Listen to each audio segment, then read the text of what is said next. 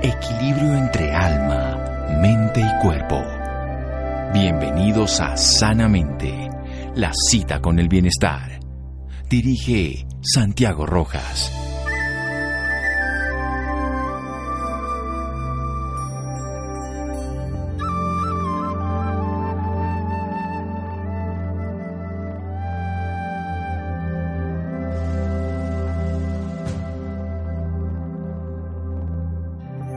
La mejor y más eficiente farmacia está dentro de tu propio organismo. Robert Peel. Buenas noches, estamos en Sanamente de Caracol Radio, a puertas de empezar la semana entrante, ya la época navideña temas de importancia. Hemos hablado aquí del cáncer de próstata y cuando se habla del cáncer de próstata siempre surge ese interrogante. Los hombres no quieren hacerse la cirugía, no quieren tratarse porque aparecen dos problemas generalmente relacionados, aunque se, aprendimos que es menor, obviamente con las técnicas modernas, las cirugías que ya se hacen robóticas, tratamientos oportunos, de lo que son dos condiciones específicas, la disfunción eréctil y la segunda que sería la incontinencia urinaria. Pero en la vida cotidiana también, a través de los años, la enfermedad cardiovascular y muchos otros trastornos pueden llevar a que haya cualquiera de estas dos condiciones. De eso vamos a hablar esta noche, disfunción eréctil e incontinencia urinaria en el varón. Ricardo Schlesinger, nuestro invitado esta noche, él es médico cirujano de la Universidad Nueva Granada y también es especialista en neurología de la misma universidad. Se desempeña como director científico de la sección Urodinamia e Incontinencia de la Sociedad Colombiana de Urología. Doctor Schlesinger, buenas noches, gracias por acompañarnos. Santiago, buenas noches. Muchas gracias por la invitación. Muy bien, ¿cómo podemos definir lo de la disfunción eréctil? Luego hablamos de la incontinencia. Bueno, la disfunción eréctil que claramente es la imposibilidad que tiene el hombre de tener una erección suficientemente buena que le permita tener una penetración y una relación sexual satisfactoria. Y esto se debe a gran cantidad de factores. Los más importantes son los trastornos eh, vasculares y la diabetes, pero con el advenimiento de la cirugía para el tratamiento del cáncer de la próstata, esta también ha sido un factor que últimamente se ha posicionado eh, dentro de las primeras causas de disfunción eréctil en el hombre. La buena noticia es que eso tiene tratamiento, de manera que no hay que tener un excesivo temor a el tratamiento del cáncer de la próstata porque si se presenta una disfunción eréctil eh, podemos tratarla eficientemente. Bien, eso es importante y es gran parte del éxito de las terapias hoy en día, que uno puede tratar el cáncer y puede tratar las consecuencias del tratamiento y en este caso la disfunción eréctil. Hablemos un poco más de por qué se llega a producir, ya sea por el trastorno vascular o la diabetes y en el caso de la cirugía también. Bueno, la erección es un proceso mediante el cual el pene rápidamente se llena de sangre. El, pene internamente está formado por tres cilindros que son como una especie de esponjas. Son unos eh, cilindros que tienen por dentro unas trabéculas y esto se llena completamente de sangre durante el proceso de la erección. Es un proceso fisiológico en el cual intervienen muchos factores como el neurológico, el endocrino, el psicológico, pero por supuesto el vascular juega un papel muy importante ya que hoy en día con el, nuestro estilo de vida moderno los trastornos vasculares son muy muy frecuentes y son los mismos trastornos que nos ponen en riesgo de infartos del miocardio, de, de problemas a nivel cerebral, etcétera. Son exactamente los mismos factores de riesgo. Bien, estos cuerpos cavernosos se llenan de sangre y usted está diciendo tiene que ver con el mismo proceso vascular, o sea que no tener erección podría ser un signo temprano o tardío, en cualquier caso, en cualquier edad, de tener un trastorno circulatorio en el corazón o en el cerebro. Exactamente. Hoy en día consideramos que un cuadro de disfunción eréctil en un adulto de edad media es un marcador de enfermedad coronaria y ese paciente debe ser evaluado por cardiología porque seguramente tiene riesgo de hacer un infarto agudo del miocardio. O sea que deberíamos tener una capacidad sexual suficientemente sana porque nuestras arterias están sanas, aunque usted también habla de factores neurológicos, factores endocrinos y factores psicológicos donde también influyen. Vamos a hacer un pequeño corte para desarrollar bien esta idea desde el punto de vista de la naturalidad, que significa la sexualidad, que es un acto común en todas las especies biológicas y por supuesto en este caso en el varón de lo que estamos hablando. Seguimos en Sanamente de Caracol Radio con el doctor Ricardo Schlesinger. Síganos escuchando por salud. Ya regresamos a Sanamente. Bienestar en Caracol Radio. Seguimos en Sanamente.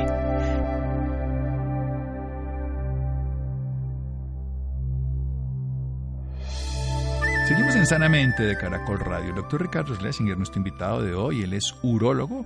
Estamos hablando de la imposibilidad de mantener una erección que sea suficiente para penetrar o para tener una sexualidad suficiente durante el coito. Esto producto de trastornos neurológicos, endocrinos, psicológicos, pero sobre todo de origen vascular. Dado fundamentalmente que lo que significa la erección es el estancamiento de sangre en los cuerpos cavernosos y esto eh, que son unos cilindros, además del esponjoso que tenemos en el pene en los varones y que requiere tener un suficiente tiempo y presencia. Si no tenemos un suficiente proceso adecuado de la vasculatura, de la microcirculación, podemos tener ese trastorno. Y es bien importante entender que un hombre de edad mediana tener un trastorno de erección puede ser signo de una enfermedad vascular y debe ser valorado por un cardiólogo para prevenir un infarto. ¿Qué significa esa mediana edad y cómo y, la erección con el paso del tiempo hasta qué edad podría ser natural tener una erección adecuada o cómo funciona esto? Bueno, realmente no hay un límite de edad donde uno pueda decir que de aquí en adelante es normal tener disfunción eréctil. Todo depende de las enfermedades de base que pueden generar estos trastornos. Por supuesto, un paciente octogenario tiene una altísima prevalencia de disfunción eréctil porque ya ha habido un deterioro eh, de la parte vascular que frecuentemente se asocia a disfunción eréctil. Pero realmente no hay un límite de edad. Todo el mundo a cualquier edad debería tener una buena erección para su desempeño sexual. Eh, o sea que cualquier, usted está diciendo cualquier edad, o sea. Bueno, después de la pubertad. Sí. No, no, no, perfecto, obviamente, pero me refiero a cualquier edad. Una persona de 70, 80 años debería tener erección sin una ayuda externa, por decirlo así. Claro. Un paciente sano, sin enfermedad vascular, no tiene por qué perder sus erecciones a los 80 años, debería continuar con ellas. Muy bien. ¿Qué ocurre durante el sueño? Todos los varones tenemos varias veces a, al en el sueño, probablemente muy dormidos no, no nos demos cuenta, pero tener una erección, ¿qué tan común es esto? ¿Y la pérdida de esa erección matutina puede ser un signo de alerta, de alarma? Claro, no solamente es común, sino que es normal y es sano tenerla. Eh, es un mecanismo de defensa del pene. Resulta que el pene que no, que no tiene erecciones durante muchos meses o años se daña eso daña el pene porque pierde esa elasticidad normal y esa eh, eh, adecuada nutrición de los tejidos que se produce con la erección y la oxigenación de los tejidos que la erección produce en el pene es muy importante mantenerla. Por eso la fisiología eh, se defiende con ese tipo de erecciones nocturnas que muchas veces no las notamos, pero frecuentemente en la mañana sí la podemos notar al despertar temprano en la mañana porque coincide con los periodos del sueño, el periodo RAM, eh, eh, hay erecciones durante la noche. Y una prueba para demostrar que la disfunción eréctil en un paciente determinado es de tipo orgánico, es decir, es de tipo funcional, es medir esas erecciones nocturnas. Eso era un test muy frecuente en la década de los 80 y de los 90 que ya prácticamente no lo hacemos porque finalmente el tratamiento, sea cual sea la causa de la disfunción eréctil, termina siendo el mismo. De manera que estos estudios fisiológicos profundos no son muy rutinarios ni muy frecuentes, eh, pero es una medida de que el pene y la función eréctil está sana. Si el paciente tiene erecciones nocturnas adecuadas, de buena calidad, de buena duración, seguramente su aparato vascular, su aparato neurológico y endocrino está funcionando bien y la causa puede ser por otro lado. por ejemplo, efectos psicológicos o... Sí, pero es importante también tener en cuenta que si un hombre no presenta erecciones en el momento de despertar durante varios días, tenerlo como un punto de referencia de que puede ser que su circulación no esté de manera adecuada. ¿Cómo es el tratamiento, el abordaje de un paciente que tiene disfunción eréctil independientemente de su edad, doctor Schlesinger? Bueno, en este momento disponemos de varias escalas de tratamiento que usualmente las utilizamos de lo menos complejo a lo más complejo. Ya hace unos 30 años, pues que con el advenimiento de los medicamentos orales tipo sildenafil o el famoso Viagra, eh, el panorama cambió completamente porque estos medicamentos son muy efectivos para restaurar las erecciones en pacientes que tienen trastornos leves o moderados de la función sexual. Eh, estos medicamentos básicamente lo que hacen es permitir que las arterias del pene se dilaten para que haya un mejor aporte de sangre y una mejor erección. Entonces, generalmente empezamos con estos medicamentos a, menos que haya una contraindicación formal para utilizarlos. Y aquí es bien importante explicar que son medicamentos muy seguros, que no son medicamentos peligrosos como eh, mucha gente lo piensa, pero pues por supuesto tienen algunas restricciones especialmente en pacientes que tienen un riesgo de hacer infartos porque tienen una enfermedad coronaria avanzada y que eventualmente necesiten como medida de urgencia unos medicamentos que se llaman nitratos. Y la combinación de estos medicamentos orales para la erección con los nitratos puede ser peligrosa. Ese es un paciente que tiene contraindicación para utilizar los medicamentos orales. Pero en general son muy bien tolerados, son eh, fáciles de usar, son económicos, son disponibles y son muy efectivos en la mayoría de los casos incipientes de disfunción eréctil. ¿Qué pasa el uso de testosterona que muchas personas se aplican, se colocan dosis simplemente para mejorar la función sexual? ¿Tiene sentido? ¿Tiene riesgos de generar enfermedades asociadas como por ejemplo cáncer de próstata o similares? Bueno, los estudios nos indican que las dosis terapéuticas de reposición de testosterona no incrementan el riesgo de cáncer de próstata. Sin embargo, sabemos y todos lo, todos lo manejamos el cáncer de próstata es un cáncer que se alimenta de la testosterona que produce el mismo paciente. De manera que dar aportes de testosterona podría en determinado caso ser eh, um, peligroso. Pero en general las dosis terapéuticas no han demostrado que eso incremente eh, la prevalencia del cáncer de próstata. Ahora bien, lo que sí es importante es que la testosterona se debe usar cuando es necesario usarla no en cualquier tipo de disfunción eréctil es necesario hacerlo. Para eso hay que hacer mediciones de la testosterona en el laboratorio y demostrar que realmente hay una falla o una disminución de los niveles normales de testosterona. En ese paciente está indicado utilizar la testosterona. Sin embargo, son pacientes que generalmente, además de la disfunción eréctil, tienen otros síntomas y otras cosas que en conjunto pues, nos puede hacer pensar en lo que llamamos un síndrome de hipogonadismo o de disfunción testicular primaria. O sea, básicamente, si uno no tiene deficiente de testosterona, no tiene sentido aumentar la testosterona.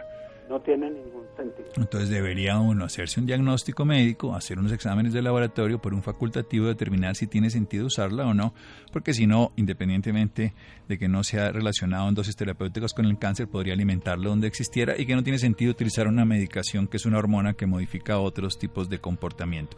Pasemos a otras estrategias terapéuticas que usted bien conoce.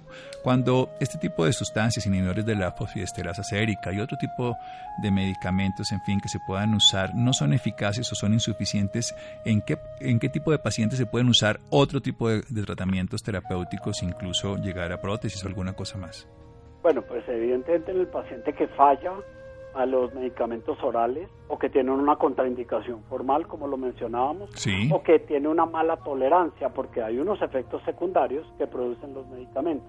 La mayoría de los pacientes lo toleran adecuadamente, pero uno que otro, eh, digamos que esos efectos secundarios son muy severos y pues no, lo, no puede utilizar el medicamento.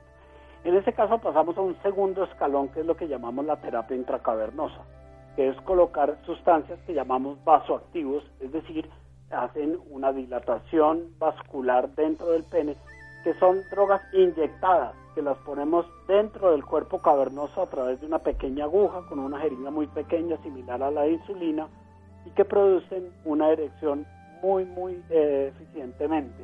De hecho, el peligro, digamos, de utilizar estos medicamentos es que puede ser una erección demasiado prolongada. Y eso también puede dañar en forma definitiva los cuerpos cavernosos del pene. De manera que esa es una precaución que hay que tener en todo paciente que utilice eh, la terapia intracavernosa. Como les decía, es altamente efectiva, pero algunos pacientes pues no, no se acomodan bien a ella porque es una autoinyección. El paciente aprende a aplicársela y se la debe aplicar minutos antes de tener la relación sexual. Esto es, eh, digamos que actúa inmediatamente y entonces se la colocan en el momento de la relación sexual y se la tiene que colocar, por supuesto, el mismo paciente. Pero no todos los pacientes se adaptan bien a ella. Bien, vamos a hacer un pequeño corte y luego seguimos nuevamente hablando de la disfunción eréctil con el doctor Ricardo Lessinger en Sanamente de Caracol Radio. Síganos escuchando por salud. Ya regresamos a Sanamente. Bienestar en Caracol Radio. Seguimos en Sanamente.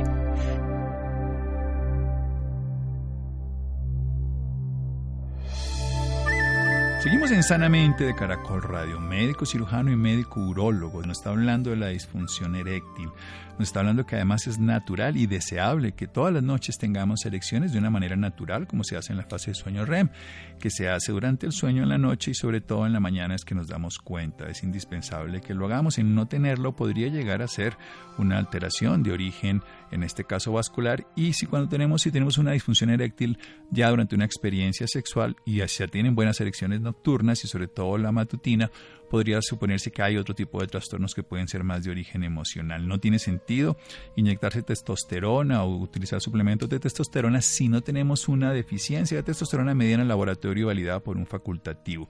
Si no funcionan en este caso, que sería la primera línea de elección, los medicamentos orales inhibidores de la fosfodiesterasa que favorecen la entrada de sangre en los cuerpos cavernosos, ya sea por mala tolerancia o por la contraindicación que estén tomando en este caso nitratos y que pueden llegar a ser una hipotensión severa, o también en pacientes que por la mala tolerancia no lo pueden usar o por la ineficiencia podemos pasar a una segunda línea que son inyecciones intracavernosas directamente que se hacen en el pene, que lo hacen minutos antes de acción inmediata, minutos antes de la vida sexual.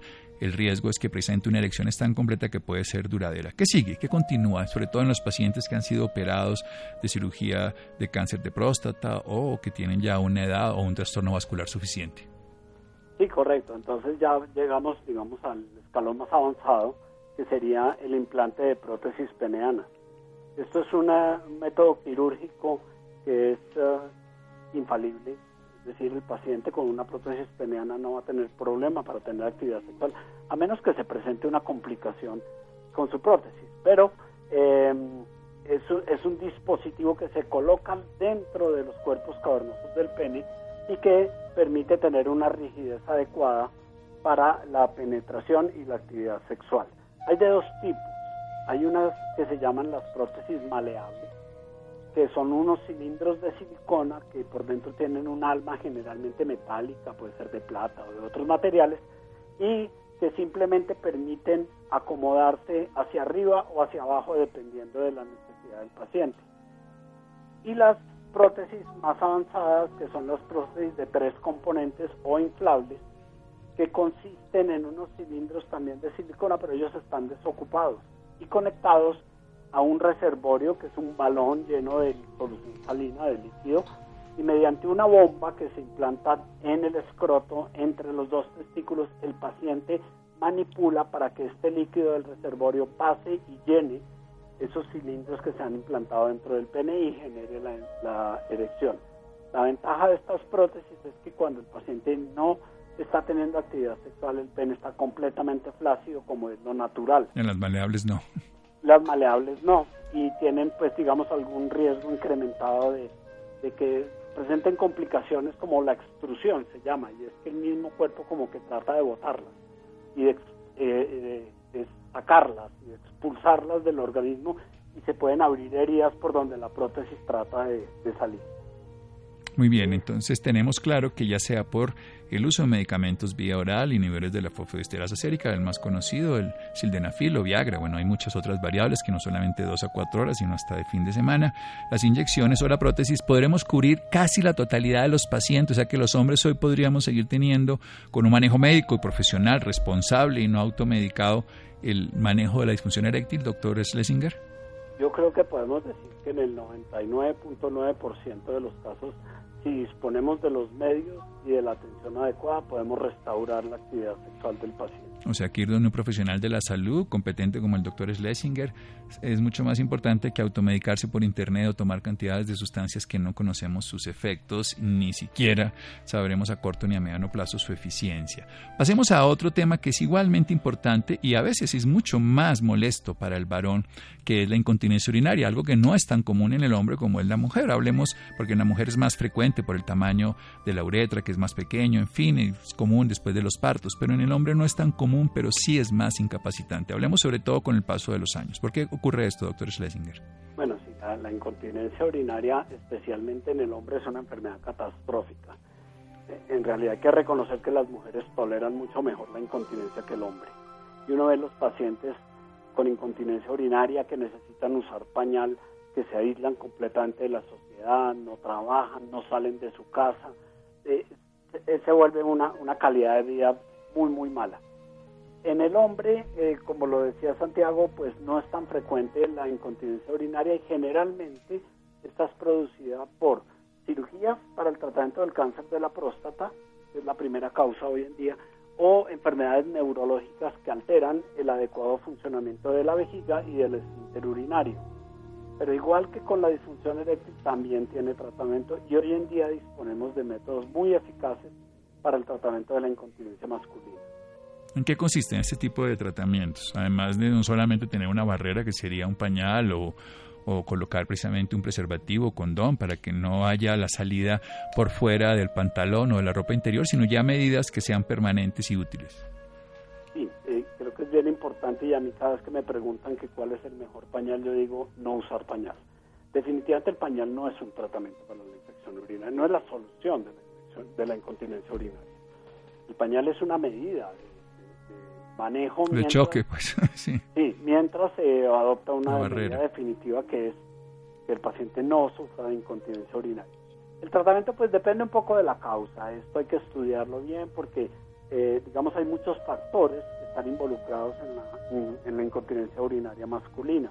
Pueden ser factores vesicales, por un mal funcionamiento de la vejiga que no se relaja adecuadamente, que se contrae involuntariamente cuando no debe ser y genera escapes de orina, esto especialmente en los pacientes con enfermedades neurológicas, o las lesiones o trastornos del esfínter urinario, que estas son las que generalmente son producidas por cirugía para el tratamiento del cáncer de la próstata.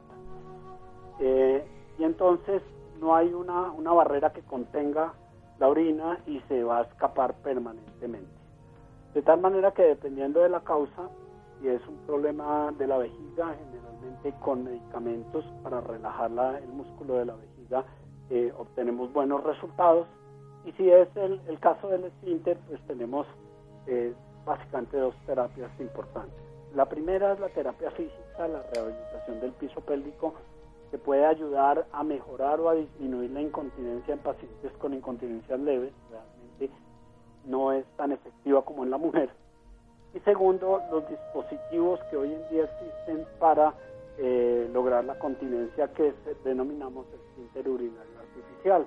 Hay varios modelos, hay varios tipos, hay algunas cintas que se utilizan también eh, para mejorar la continencia, eh, pero pues es un tratamiento también que debe ser mm, seleccionado dependiendo de cada paciente. Bien, o sea, tenemos la posibilidad de unos dispositivos específicos para la rehabilitación, que son ejercicios, en estos ejercicios de estar orinando, parar, estar orinando, parar, para ir fortaleciendo el piso pélvico, eso sirve en los casos menores, pero los que generalmente y son más incapacitantes y sobre todo desde el punto de vista vergonzante y angustiosos, porque la calidad de vida de un paciente con incontinencia urinaria, sobre todo en el varón, es muy importante.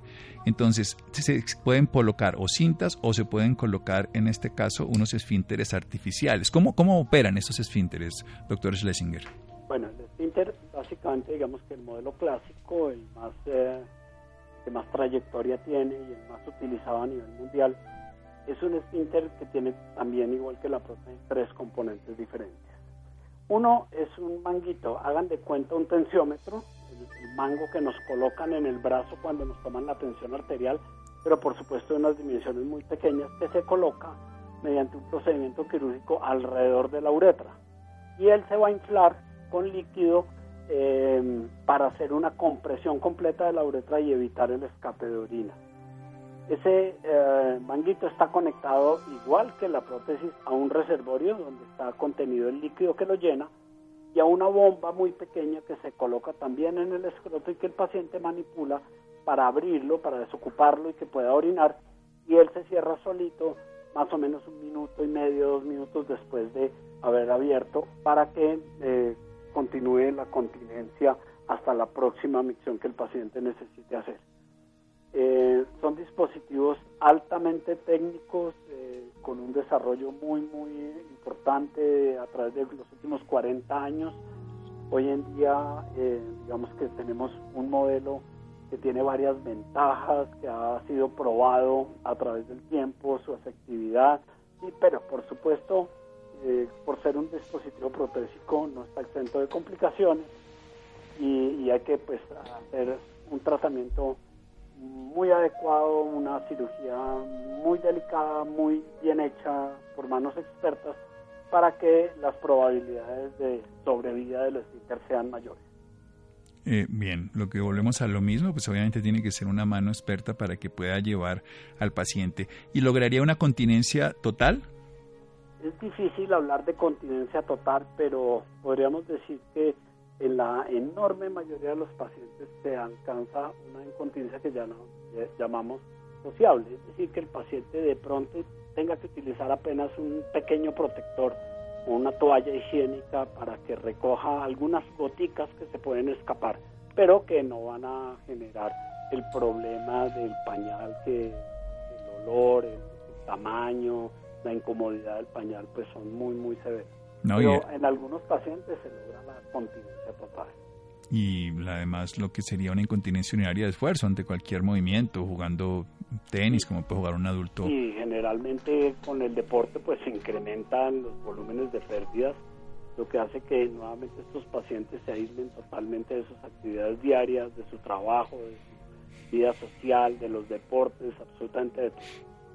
Sí, la idea presente de este programa es educar a nuestros oyentes y contarles desde el punto de vista, y en este caso la pareja, la disfunción eréctil masculina tiene tratamiento, pueden, hay que corregir también sus causas en el sentido de equilibrar el azúcar en la sangre, disminuir la obesidad de la, básicamente que llamamos nosotros de la barriga, en este caso la obesidad central, porque hay más posibilidad, mejorar la función cardiovascular, pero ya desde el punto de vista específico de la función eréctil hay tratamientos de tres niveles, está el de medicamentoso, está la inyección intracavitaria, está el quirúrgico, con prótesis que pueden llegar a tener una eficacia cercana al 100%. Y ya en el caso de la incontinencia urinaria, tendríamos tratamientos que van desde ejercicios hasta, hasta también sistemas de prótesis que pueden garantizar en la mayoría de los casos o, una o bloquear la incontinencia de manera completa o una incontinencia muy leve que sea socialmente y le permita a la persona vivir. Y esto es importante, ¿por qué? Porque los hombres por el temor, precisamente, a que pierdan la función desde el punto de vista sexual o la función de continencia urinaria, no hacen un tratamiento adecuado para una enfermedad de próstata. Entonces tenemos un problema mayor porque o nos podemos morir por la enfermedad de próstata o podemos evitar un beneficio. ¿Qué más para aportar, doctor Schlesinger? Y luego nos da, por favor, sus datos profesionales para cualquier persona interesada en un médico que se dedica específicamente a esto, al tema de la incontinencia urinaria, algo que ha cambiado afortunadamente con el paso del tiempo y también a los trastornos de la disfunción eréctil masculina. Bueno, no, básicamente recomendar a los pacientes que tengan este tipo de trastornos que consulten. Eh, la persona idónea para hacer estos tratamientos es el urólogo, es la persona que tiene entrenamiento en estos temas y que puede ofrecerles una, una solución real. Eh, hoy en día y en el país afortunadamente disponemos de las mejores herramientas para solucionar el tema tanto de la disfunción eréctil como de la incontinencia urinaria masculina, de manera que no, no se cohiban, no se aíslen, no se separen de la sociedad. Consulten, resuelvan su problema porque podemos hacerlo. Y eso es importante y en manos profesionales expertas con capacidad y conocimiento. Denos sus datos profesionales, doctor Ricardo Lessinger. Bueno, muchas gracias. Sí, yo ejerzo eh, mi actividad en la ciudad de Bogotá, en mi consultorio particular y trabajo en la clínica de Marlí. Eh, mis teléfonos son 795-4100, donde pueden eh, pedir la cita para que nos veamos y trabajemos en restaurar el, el problema que nos aqueja. El doctor Ricardo Schlesinger también trabaja en el tema de la incontinencia urinaria en la mujer. Hemos dedicado esta parte solamente al varón. Después de un corte hablaremos con otro especialista sobre el tema femenino. Sin embargo, el doctor Schlesinger también lo hace. 795-4100 en el tema de la incontinencia urinaria, la disfunción eréctil masculina. Doctor Schlesinger, muchísimas gracias y descanse. Gracias, doctor Santiago. A toda la audiencia, muy buena noche. Bueno, seguimos en Sanamente de Caracol Radio. Síganos escuchando por salud. Ya regresamos a Sanamente. Bienestar en Caracol Radio. Seguimos en Sanamente.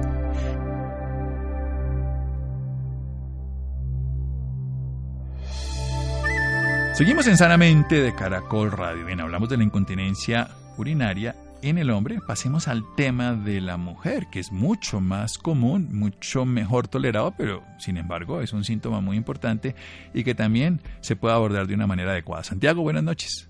Buenas noches, Santiago, para usted y para todas las personas que nos escuchan a esta hora la incontinencia urinaria, aunque también se puede presentar en hombres, la incontinencia es dos veces más frecuente en el sexo femenino. De acuerdo con la Organización Mundial de la Salud, una de cada dos mujeres mayores de 35 años sufre de incontinencia urinaria y hasta 8 de cada 10 mujeres pueden sufrir escapes de orina durante la relación sexual. Sin embargo, este es un problema que puede presentarse en cualquier momento de la vida. Para hablarnos más sobre este tema, esta noche nos acompaña el doctor Jorge Alberto García Pertus, médico y cirujano de la Universidad de Rosario de Bogotá, Colombia. Es ginecólogo obstetra y epidemiólogo de la misma universidad. Además, se graduó de Uroginecología de la Universidad Nacional de Colombia. Actualmente es el presidente de la Asociación Colombiana de Ginecología Urológica. Doctor Jorge Alberto, muy buenas noches y bienvenido a Sanamente. Muy buenas noches y mil gracias por la invitación. Es un gusto poder eh, intercambiar opiniones con ustedes y sus oyentes. Perfecto, doctor. Para empezar, quisiera que nos pusiera en, en contexto de qué trata la incontinencia urinaria. Ok, bueno. Pues lo primero es la definición. La incontinencia urinaria se define como la salida involuntaria de orina, es decir, cuando orinamos sin intención, sin querer orinar, se nos sale la orina, eso se llama una incontinencia urinaria. Y básicamente hay dos tipos de incontinencia, una que se llama de urgencia, que son las señoras que sienten ganas de orinar y tienen que correr al baño, y otra que se llama de esfuerzo, que son las señoras que dicen que se les sale la orina cuando hacen algún esfuerzo, alguna fuerza, como toser, como reírse, como levantar algo pesado, o las relaciones sexuales, como usted mencionaba, son esos dos tipos de situaciones los que pueden generar salida involuntaria de la orina. Perfecto. ¿Qué puede pasar de no detectarlo a tiempo, doctor? Eh, que el problema sigue creciendo, por decirlo de alguna manera. Eh, digamos que hay dos situaciones. Una es la de urgencia, que es el afán de correr para el baño, en la de urgencia la principal causa son infecciones urinarias, entonces si uno no lo soluciona a tiempo o si las señoras no lo solucionan a tiempo, porque estamos hablando de incontinencia femenina, pues la infección puede seguir avanzando y puede volverse grave, puede inclusive afectar los riñones. Entonces se debe consultar para mirar si se trata de una infección o si hay algún otro problema eh, como neurológicos, por ejemplo, que también pueden producir ese tipo de incontinencia. Entre más temprano se cojan las cosas, en medicina, en todos los temas, es más fácil solucionarlas. Entonces, eso es lo primero. En el caso del esfuerzo, la causa de la incontinencia urinaria de esfuerzo es que la vejiga se va cayendo con los años. Nosotros evolutivamente fuimos diseñados para caminar en cuatro patitas, no en dos, porque provenimos de los cuadrúpedos, ¿cierto? Entonces, toda la musculatura, esas barras de chocolate que muestran los modelos, son para sostener todo lo que tenemos en el abdomen. Cuando el ser humano se, le ocurre caminar en dos paticas, es decir, en dos piernas, el peso se va para la entrepierna. Entonces todo el peso cae en la entrepierna y presiona hacia abajo, lo que llamamos los médicos el piso pélvico, que es lo que sostiene todo ahí. El útero, la vejiga, el recto que están ahí abajo, pues van descendiendo también y ese cambio de posición de la vejiga es el que causa la incontinencia urinaria de esfuerzo, es decir, la de la tos o la risa. Ok, perfecto, doctor. ¿Usted nos podría ampliar un poco más cómo es el comportamiento de esta patología en las mujeres? Sí, eh, digamos que La incontinencia urinaria de esfuerzo se presenta en varios momentos de la vida. Se puede presentar en jovencitas, por ejemplo, porque en las jovencitas a veces cuando son deportistas, especialmente deportistas extremas, por ejemplo las, las niñas que levantan pesas, ¿cierto? Hacen una gran fuerza con su abdomen y cuando hacen esa fuerza con su abdomen para poder levantar las pesas, hacen una presión hacia abajo y empujan la vejiga hacia abajo, como, como intentando sacarla por la vagina, por decirlo de alguna manera, para explicarlo lo más gráficamente posible. Entonces, eso puede causar incontinencia urinaria en las niñas jóvenes o en las mujeres jóvenes. En el embarazo, el peso del bebé, eh, toda la relajación de esa zona para que el bebé pueda nacer por la vagina, todo eso facilita que la vejiga también descienda. Entonces, hay señoras que presentan incontinencia urinaria durante el embarazo, a la gran mayoría se les mejora después del parto, unos días después del parto mejoran su incontinencia, pero hay unas que quedan con incontinencia después del parto. Y ya el tercer grupo es por encima de los 40 años y, en las señoras ya mayores, que ya es más frecuente la incontinencia urinaria, porque pues por todas las experiencias de la vida como los embarazos, los partos y el mismo envejecimiento, digamos, ese piso pélvico va cediendo, si me permiten el término, y los órganos van descendiendo cada vez más hasta que en algún momento las señoras pueden presentar ese tipo de incontinencia. Perfecto, doctor. ¿Qué clase de tratamientos existen para tratar esta patología? Bueno, entonces, digamos que antes de hablar de los tratamientos, con, su permiso, vamos a hablar de la prevención. Perfecto. Entonces, ¿cómo prevenir la incontinencia? Lo primero es que eh, nosotros tenemos la posibilidad de aprender ejercicios o enseñarle a nuestros pacientes ejercicios para que, por ejemplo, aquella paciente que levanta pesas trate de proteger su piso pélvico cuando levanta pesos o cuando hace algún, esfuerzo. Entonces, hay ejercicios alternativos. Hay uno que es la gimnasia hipopresiva, que lo pueden de pronto curiosear un poquito eh, por internet, pero que pues obviamente es mejor buscar un entrenador que, que, que lo haga y nosotros, digamos, hacemos eso. Eh, para aprender a hacer ejercicio protegiendo el piso pélvico. Lo segundo, eh, yo tengo aquí algo que he bautizado gimnasia vaginal. Y la gimnasia vaginal es enseñarle a las, señoras a entrenar toda su musculatura de piso pélvico para fortalecer esos músculos, hacer que el sostén de esos órganos sea mejor, sea más firme y que eso ayude a prevenir la incontinencia urinaria de esfuerzo. ¿Cierto? Ojalá todas las señoras después del parto entraran en un proceso de gimnasia vaginal, porque después del parto esa zona queda debilitada, así el parto haya sido por cesárea. Eso es importante, porque hay un mito de que las que tuvieron cesárea no necesitan. Tienen menos riesgo que las que tuvieron parto vaginal, eso es cierto, pero eso no quiere decir que no tengan ningún riesgo.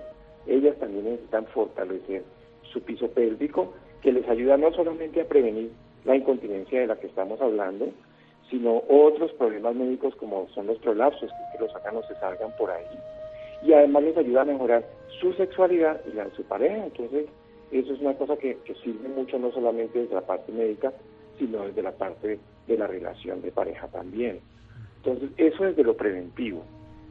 Hay otras cosas que, yo hago, como el uso de láser también para ayudar a fortalecer ya no el músculo, sino los tejidos blandos. Entonces, hay muchas cosas que se pueden hacer para prevenir en todas esas señoras que tienen ya hijos, ¿cierto? Ojalá, inclusive desde los dos o tres meses postparto, ya empezar a hacer todo este tipo de cosas. Ya en la paciente que tiene una incontinencia, el tratamiento depende de la situación de cada paciente. Entonces, la incontinencia urinaria de esfuerzo se clasifica en leve, moderada y severa. Leve es la señora que solamente se le sale la orina cuando tose muy fuerte o se ríe mucho o hace una gran fuerza y se le sale la orina. Esa es una incontinencia urinaria de esfuerzo leve. ¿De acuerdo? Esas leves no tienen indicación de ningún tratamiento de cirugía por, por el momento, pero pueden seguir progresando hacia una moderada o hacia una severa. Entonces la idea es, primero, tratar el problema, porque las señoras vienen y me dicen, por ejemplo, no, pero es que yo cuando salto lazo se me sale, la orina, o cuando juego tenis, o cuando hago algún deporte, entonces empieza a volverse incómodo para las señoras en ese deporte que acostumbran a hacer, ¿cierto? O cuando bailo. Entonces, esas leves hay que tratarlas. Y segundo, hay que pararles bolas para que esas leves no se conviertan más adelante en una moderada severa. Entonces, ¿qué les hago yo? Yo les hago láser. El láser lo que hace es fortalecer los tejidos blandos de allá abajo, tensarlos, como apretarlos un poquito para que eh, no se salga la orina y les hago toda la parte de gimnasia vaginal para fortalecer la musculatura del piso pélvico. Yo hago la analogía con una hamaca. Entonces, el láser trata la hamaca y la gimnasia trata las cuerdas que sostienen la hamaca. Porque no para no caerse al piso cuando se puesta en una hamaca, necesita tanto que la hamaca sea buena como que las cuerdas que la sostienen también sean buenas. Entonces la idea es fortalecer los dos componentes para que las señoras mejoren de esa incontinencia urinaria leve, sin necesidad de cirugías, ni de incapacidades, ni de dolor, ni nada de esas cosas. Ya en las pacientes con incontinencia urinaria severa, que son aquellas que ya con cualquier visita, con cualquier pequeña fuerza, con cualquier pequeño esfuerzo, se les sale la orina, ya esas pacientes usualmente son candidatas a cirugía y pues hay que valorarlas y dependiendo de su situación específica ver qué alternativas se les ofrecen, porque hay diferentes tipos de cirugías y de herramientas que uno puede utilizar para ayudarlas, dependiendo de cada situación. Perfecto, doctor. ¿Las personas interesadas dónde lo pueden contactar? Bueno, está mi página de internet que es www.jorgealbertogarcia.com. Está mi número celular personal que es el 315 34 67222. Ese mismo número es mi WhatsApp. Eh, está mi página, mi, mi, Instagram, perdón, que es Jorge Alberto García MD. Está el número de mi asistente del consultorio, que es el 316-348-1800, o el, el, fijo, que es el 623-2084. Es decir, hay, hay todos los canales para facilitarle a las pacientes la consulta. Insisto en la página porque ahí están todos los datos que les di, la jorgealbertogarcía.com, ahí encuentran toda la información. Perfecto. Doctor Jorge Alberto García, muchas gracias por esta información y por acompañarnos esta noche en Sanamente. No, muchísimas gracias a ustedes por la invitación y en lo que les pueda ayudar y apoyar con todo el gusto y con todo el cariño para ustedes y para los oyentes o las oyentes. Bueno, muchas gracias Santiago, Laura, Camila, Ricardo Bedoya, Jessy Rodríguez. Quédense con una voz en el camino con Ley Martin. Caracol piensa en ti. Buenas noches.